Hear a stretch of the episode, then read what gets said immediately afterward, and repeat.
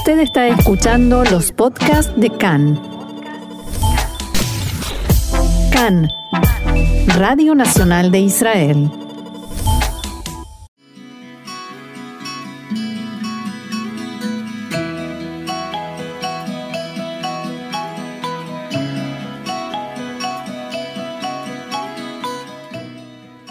Café Literario, una pausa con buenos libros y la mejor compañía, con Orna Stoliar. Seguimos hablando de Tu Bishvat, pero ahora desde el punto de vista de la literatura hebrea, como lo indica la presentación de este espacio, y para eso ya estamos en contacto con nuestra experta en la materia, Orna Stoliar, con quien hablamos de buenos libros y tomamos rico café y disfrutamos de su excelente compañía. Hola Orna, ¿cómo estás? Estoy bien, pero contagiada del virus a pesar de las vacunas y por suerte tenía aplicadas las vacunas, por lo cual lo estoy pasando relativamente fácil.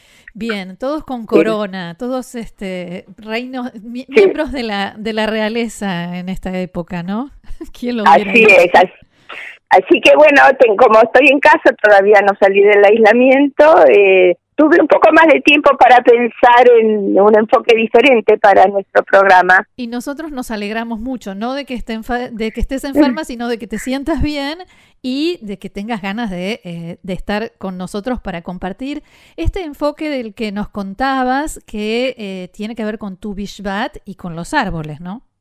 Así es, nosotros sabemos que tu Bishvat es el año nuevo de los árboles y el otro día, oyendo un programa de radio que hay, tienen un pequeño flash de la Academia de la Lengua Española, oí algo muy, interesante y que me gustaría compartirlo. La diferencia en hebreo entre etz e ilan, que hoy en día ah, usamos las dos palabras como sinónimos.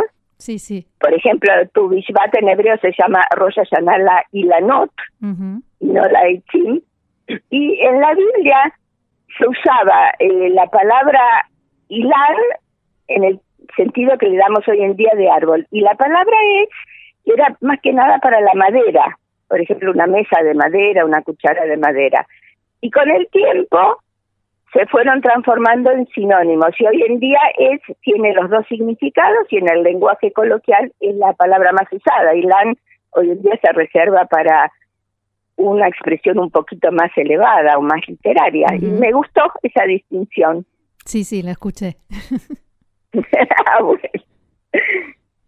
y como el, año nuevo de los árboles implica el, el ciclo de la naturaleza y el ciclo de la vida, que todo vuelve a empezar año tras año, recordé un poema de Lea Goldberg, de nuestra vieja amiga. Sí, señora si te parece bien, vamos a hacer un reencuentro con amigos de distintas épocas y distintos lugares. Me parece muy bien. Ella tiene, como sabemos, para recordarlo brevemente, nació en 1911, murió en 1970, había nacido en Kovno, en Lituania, hizo al día a los 25 años y murió en 1970. Y sus paisajes de infancia y adolescencia son los paisajes de Europa del Norte, es una zona muy fría, con mucha nieve, y las coníferas son, los pinos específicamente, son árboles habituales de ese paisaje. Nosotros estamos acostumbrados en Israel a ver muchos pinos en los bosques del Keren Cayenne, pero no son eh, típicos de este paisaje.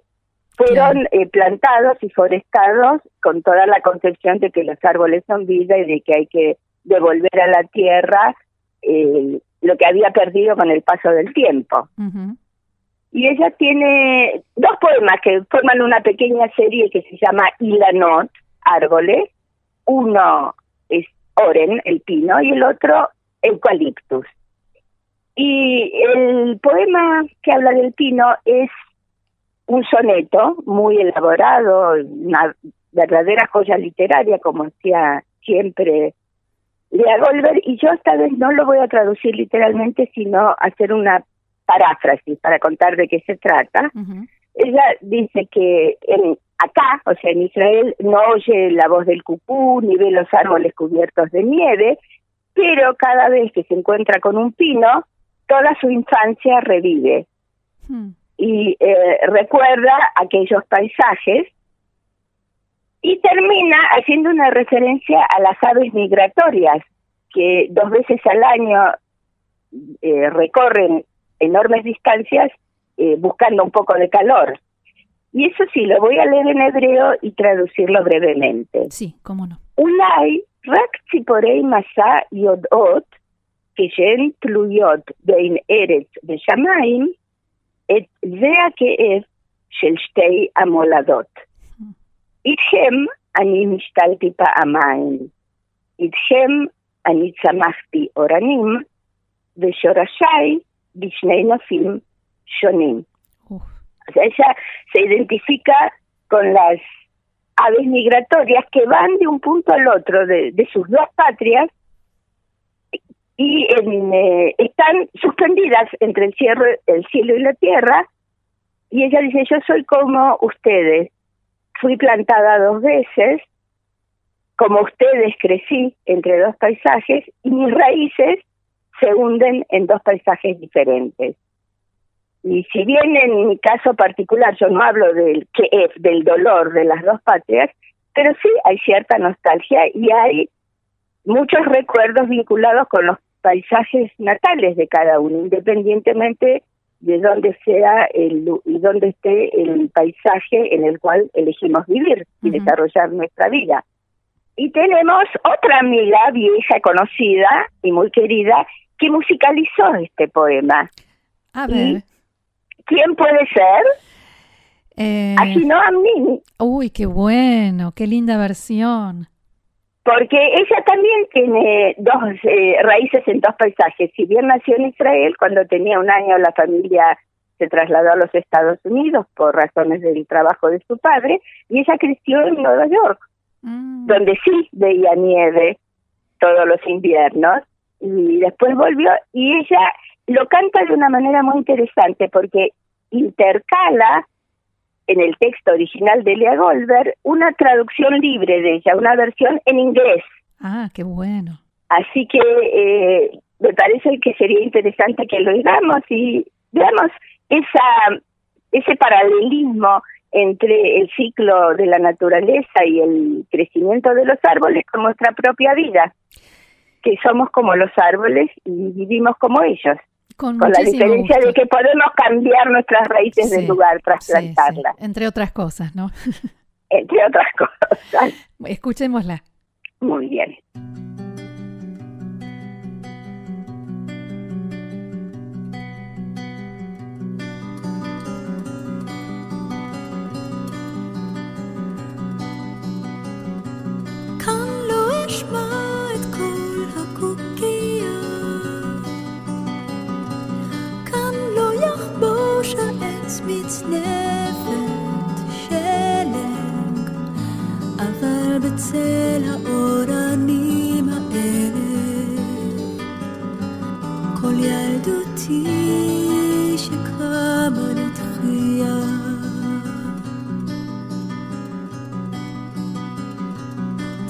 צלצול המחטים היה היה. אקרא מונדת למרחב השלג לקרח ירקרק קובל הפלג. ללשון השיר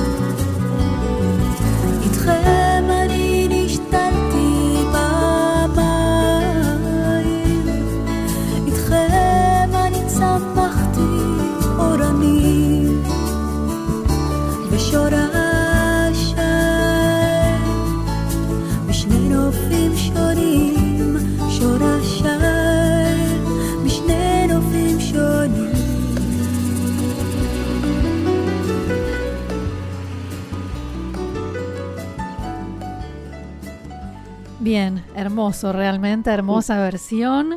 ¿Y, ¿y qué más relacionado con, eh, con los árboles?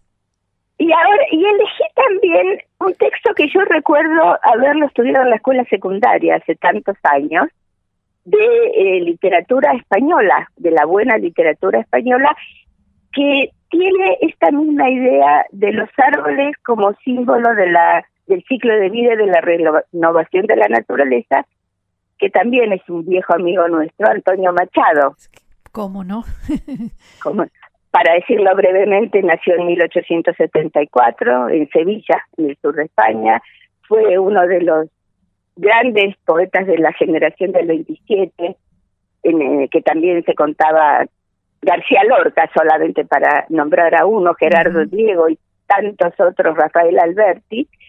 Y eh, murió en 1939, cuando la familia se trasladaba de Barcelona a Francia, porque ya estaba clara la victoria de los franquistas en la guerra civil española y murió a los pocos días de haber cruzado la frontera y estar en Francia.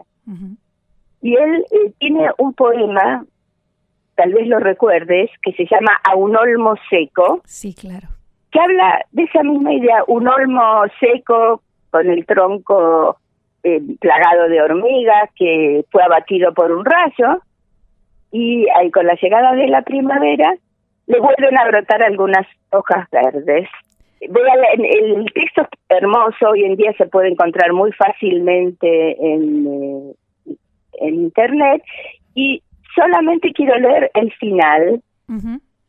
Dice lo siguiente, antes que te derribe Olmo del Duero con su hacha leñador y el carpintero te convierta en melena de campana, lanza de carro o yugo de carreta, antes que rojo en el hogar, mañana ardas de alguna mísera caseta al borde de un camino, antes que te descuaje un torbellino y tronche el soplo de las sierras blancas, antes que el río hasta la mar te empuje por valles y barrancas, Olmo, quiero anotar en mi cartera la gracia de tu rama verdecida.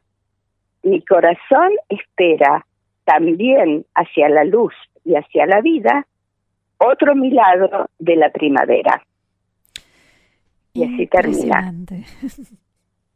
Y en estos días de invierno, lluviosos y fríos, creo que todos estamos esperando que esta primavera nos traiga también buenas noticias con respecto a la pandemia, en todo el mundo, no solo acá. A la salud de todos. ¿Quién te parece que canta este poema tan bello? ¿Quién si no? El, el único Joan Manuel Serrat. Así es, nuestro amor de adolescencia, que él justamente se dio a conocer con poemas de Antonio Machado musicalizados. Caminante, no hay camino, se hace camino al andar. Principalmente. Solo por dar un ejemplo. Así es. Orna, entonces eh, nos quedamos escuchando a Serrat y te agradezco muchísimo. Cuídate mucho, que estés muy bien, buena salud. Gracias. Y será hasta la próxima. Hasta la próxima y yo también espero que llegue la primavera, aunque estemos en pleno invierno. Así es, que llegue alguna clase de primavera. Gracias, Shalom. Hasta pronto, Shalom.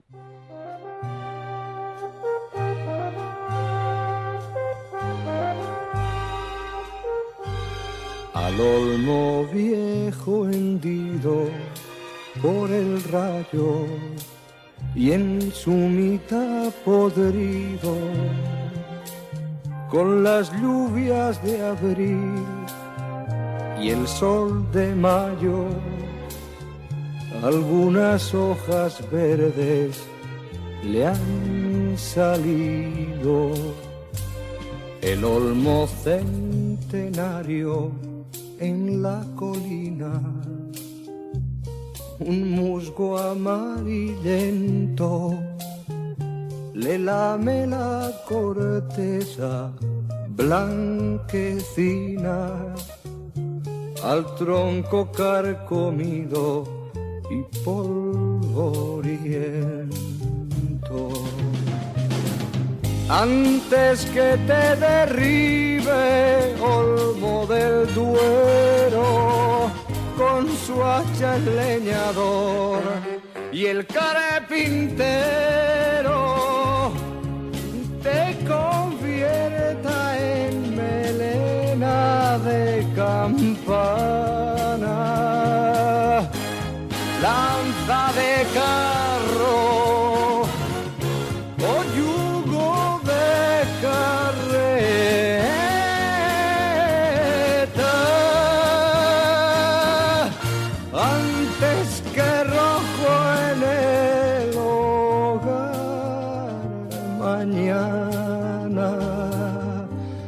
ardas de alguna mísera caseta antes que el río hasta la mar te empuje por valles y barrancas. Olmo, quiero anotar en mi cartera la gracia de tu rama verdecida. Mi corazón espera también hacia la luz y hacia la vida. Otro milagro de la primavera.